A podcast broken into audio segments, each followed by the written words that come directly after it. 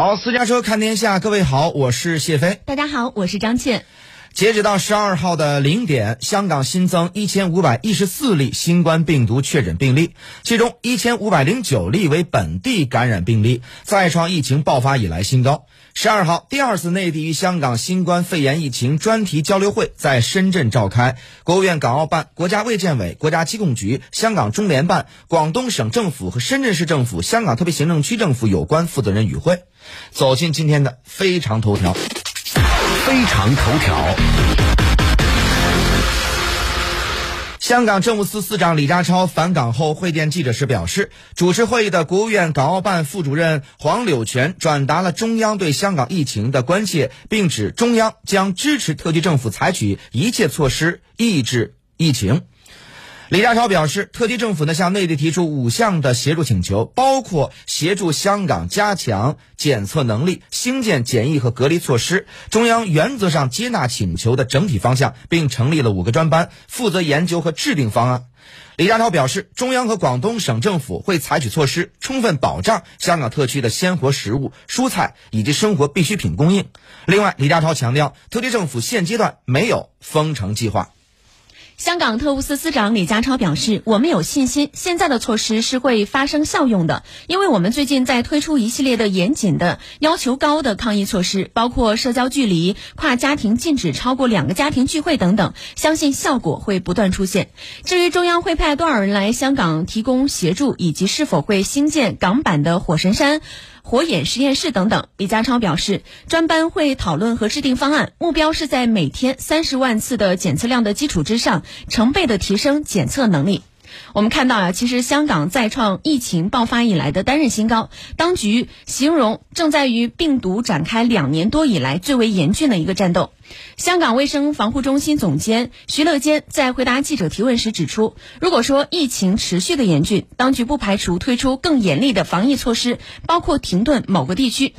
同时呼吁香港市民要积极配合防疫措施，居家抗疫，避免外出。同时还观察到呢，老人院也成为了疫情的重灾区，有四四十二间的老人院，八十人确诊。香港卫生防护中心表示，在这这这一轮的疫情当中呢，老人院已经受到严重影响，一共是有四十二间老人院，八十名工作人员以及长者确诊，并且呢，不断有长者去世。当局表示，目前呢，已经撤离了十六间的老人院的相关人员，并且送往。亚博馆检疫，卫生防护中心指出，对于是否将老人院相关人员一开始便留在原址进行检疫，需要慎重考虑。如果因为处置不当，院内或将面临更大规模的疫情爆发。而针对当前在家等候安排的初步确诊病例，当局也表示会尽快的安排救护车将患者送院治疗。同时呢，也提醒患者及家人要注意防护，在家期间呢，也尽量戴上口罩，并且加强消毒，并建议患者留在单独的房间里等候送院。好，相关话题呢，我们将会一起来分析和点评。走进今天的非常观点，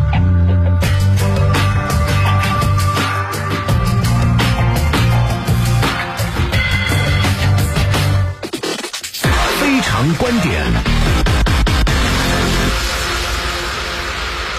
谢飞，我们我们其实上周也一直在聊这个香港疫情。我们看到香港的疫情在持续的严峻，广东的医疗团队抵港呢，也在协助提升这个检测能力。那么，您对于当前的疫情防控都有哪些建议呢？呃，现在这个内地的这个医疗队，就是广东医疗队啊，已经抵港。因为之前呢已经说了，就是说呃，中央政府呢表示说，只要香港政府请求，那么中央政府一定会这个做出回应，对，全力帮忙。嗯，呃，所以这个时候呢，香港政府这个进。行这个求助啊，然后呢，广东这个医疗团队就已经抵港了。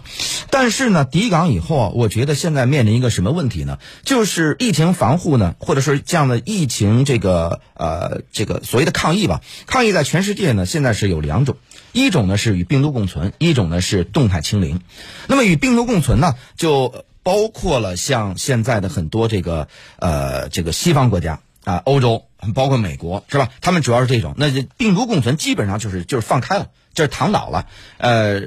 然后有病治病，然后呢，这个也没有太多的防疫措施，而且包括很多欧洲国家已经取消了很多防疫措施，所以这对于他们来说，就是现在他们处在与病毒共存。那么这个另外呢，是以包括中国内地，包括还这个台湾地区，也是现在正在进行的叫做动态清零。那么两者呢，应该说是两两者不同的这个态度，背后有不同的背景啊。比如说，我们看这个台湾地区，台湾地区它呢现在也在执行这个动态清零，它现在一个呃，他们呢叫卫生福利部门啊，叫卫福部，呃，所谓的卫福部吧，就卫生福利部门。然后现在一个这个一把手。那他呢就主张的是动态清零，当然在这个岛内呢也有一些不同的声音啊，但是呢，我想这个呢他执行的还是非常好，所以现在我们看台湾地区整个对疫情的控制也非常得力啊。那么再再说这个中国内地啊，内地这边呢一直在执行的是动态清零的政策，也就是说呢，呃，可能在这个过程当中会出现一些问题。比如说啊，在对于大数据的这个管理啊，包括有的时候可能是层层加码呀这些问题。比如说，你看这个呃西安啊是吧？它出出现当时有一些这个呃负面的一些一些东西出来，但是呢，总体层面上来说，我们说动态清零是最适合目前中国内地的这么一个呃对于这个疫情的防控的一个一个现实条件啊。那其中一个就是我们看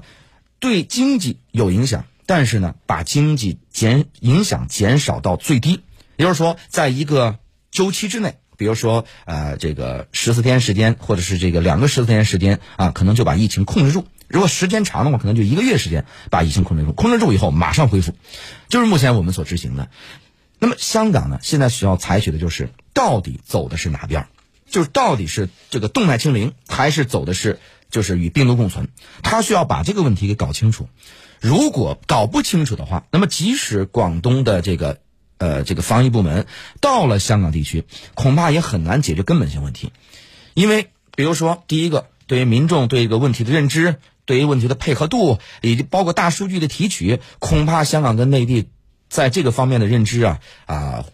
都不是太一样。所以就是，即使所谓的国家队去到香港地区啊，但是在这方面执行的时候，肯定肯定还是要。打一些折扣，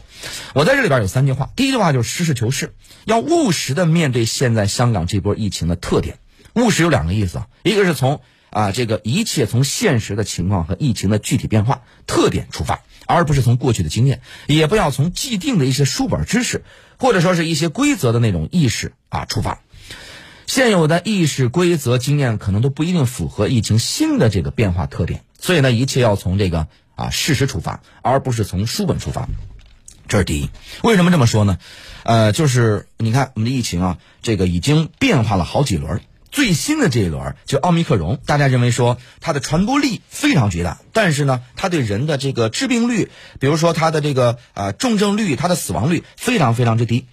但是我认为病毒已经变了好几轮了，不能拿。一轮的结果去推导出未来疫情变化的这个特征，所以在这个时候。那么哪一种更适合目前我们所处的这个环境呢？这个需要研判，因为你看，你看之前啊，这个几轮的这个这个变种，其中就有一这个当中有一轮变种，实际上它的这个致病率非常高，那么它传播率没有那么大，致病率非常高。所以接下来的走向是什么呢？到底是走向说越未来再变种几轮，越来越这个传播率非常大，但是呢它的致病率非常低，最后跟重症感冒差不多。还是说，这个将来有可能再几轮的变成说，比如说它的重症率特别高，死亡率特别高，但是传播率未必很高，那这个就需要警惕，就有点像当年非典，甚至是像埃博拉。所以说，到底接下来怎么去研判，以及香港地区啊执行哪到底执行哪一种，恐怕这个还需要更科学的认知。所以我说，从现实出发，这第一。第二就是什么呢？一切措施是不是得力，决策是不是正确，检验标准只有一个，那就是实践。就是实践是检验真理的唯一标准。过去的小平同志说了啊，那么在实践当中，如果有效，就证明是正确的；如果实践证明无效，甚至疫情反而急速的扩张，就证明现在的一些措施是不得力的，是需要改善调整的啊。这是第一句话，实事求是。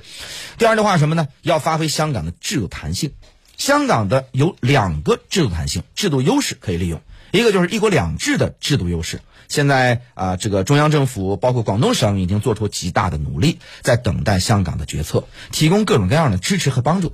另一个制度优势呢，就是东方文明，不光是这个中国内地哈，港澳台，包括日本、韩国等，都有一个共同特点，那就是公权力的部分管控力相对来说大一些啊。这个权力结构和欧美完全不同，欧美的私权结构太大，在应对疫情的时候呢，权力结构制度优势就显得不那么突出，而我们这种制度优势呢，管起来比较方便啊。香港发挥这一点。虽然是两制特点，既借鉴了其他国家的制度特征，还应该发挥我们更好的管控疫情的制度优势。那么最后一句话什么呢？就该决断时要决断，就是这个过去我们经常说该断不断，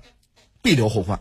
所以呢，不要老在讨论讲观点。说实话，讲观点是必要的，但是目的是要准确判断，然后呢，果断应对，这是最重要的。通过这种霹雳手段啊，来展现。我们讲的人民至上，生命至上，照顾了七百多万香港人民，照顾香港和内地、香港和世界各地的沟通，这样一个最大的民情需要，这就要展现菩萨心肠。所以我就说，要用雷霆的、霹雳的手段，但是最后结果呢是要展现菩萨的心肠。哎，张谦。好的，谢飞。其实刚刚谢飞提到有一个点非常的重要，就是动态清零，它和与病毒共存结果是天壤之别的，而且有种种残酷的数字反映呢。就是如果说选择与病毒共存的话，它是以牺牲人命来换取所谓的经济复兴。而且呢，还是向病毒投降，对生命的不尊重和不负责。更何况呢，还有专家强调，与病毒共存呢，恐怕会产生更多更难以防控的变种病毒。那虽然现在呢，香港疫情可以说是告急，抗疫能力包括资源是严重的不足，但是香港有祖国这个最可靠、最坚强的这样一个靠山。香港只要有求，祖国必定有应。中央有关部门呢和特区政府召开了疫情专题的交流会，共同研究制定和和实施支持香港防疫的措施。急港人所急，支援迅速，有力提升香港的抗疫能力，增强港人抗疫的这样一个信心。好，那么广告之后呢，我们将会关注到的是与病毒共存，欧洲多国全面取消防疫措施，世卫警告为时过早，别盲目跟风。